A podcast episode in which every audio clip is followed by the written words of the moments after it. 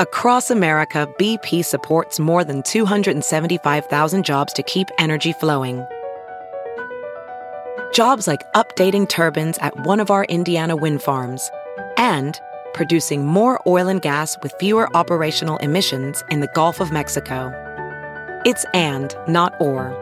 See what doing both means for energy nationwide at bp.com slash investing in America. Wake up Get up. You really do have to get up. You're listening to the Big Party Morning Show. On Channel 94.1. Time to wake the hell up. Amazon's shutting their pop-up stores and they're going to refocus into uh, putting their energies into uh, brick and mortar bookstores amazon bookstores I'm like oh yeah because there's so much open real estate on account of the fact that all those bookstores you put out of business with your amazon kindle and whatnot Well. Uh, yeah it's just an interesting it's a big shakeup in retail right now where people get their stuff But it's going to be a whole big shakeup just on the global economy because if you would have rewound the clock, what, 15 years ago and told people the, the trail, the, the, the path that Amazon is going to take, do you think people would have believed you? No. You can't really forecast these kind of sectors of change. Remember, Jeff Bezos was a guy that was saying, I'm just going to take books and put them on a Kindle, but I'm going to use that as a model to drive people to use tablets, mm-hmm. the iPad. Yep. So it kind of became the invention of the iPad that became an avenue to now just sell everything. A guy went from, I took books and put it on the interwebs, and people would have been like, okay, whatever. And then now it became everything. How do you forecast change like that?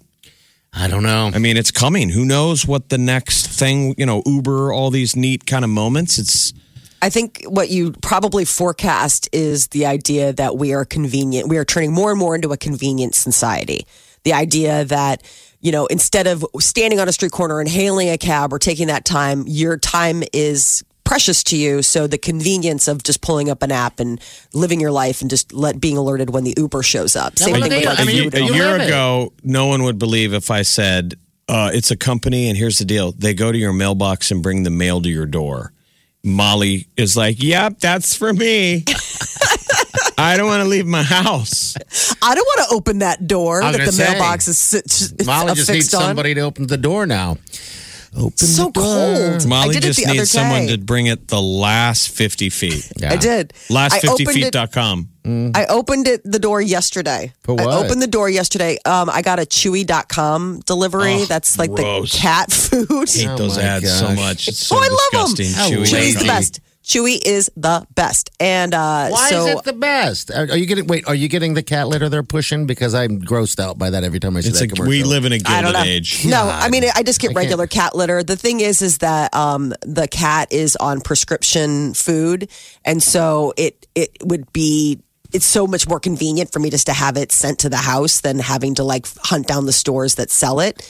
Um, We can make an excuse for anything like that. That's interesting. All right. yeah. So, um, Chewy.com, man, I am a huge. Pro- they are so kind. Last50feet.com. We need someone to bring her chewy.com deliveries from the mailbox to the front door. I had to, it was at the front door. I had to open the door and haul it in. I didn't even have to put a foot outside. I just had to like reach out, grab, and uh, pull. And very soon you'll be able to buy the book Mommy Sleeps a Lot. Molly's children's autobiography. I like this last 50 feet.com. It's a Kickstarter, and I am on board. Uh, yeah, I just signed up for last50feet.com. It's awesome. They brought this book to me that I just ordered online. It's called Molly Sleeps a Lot. She's so compelling. I want to be her when I grow up. She's so sleepy. This is the Big Party Morning Show. On Channel 94.1.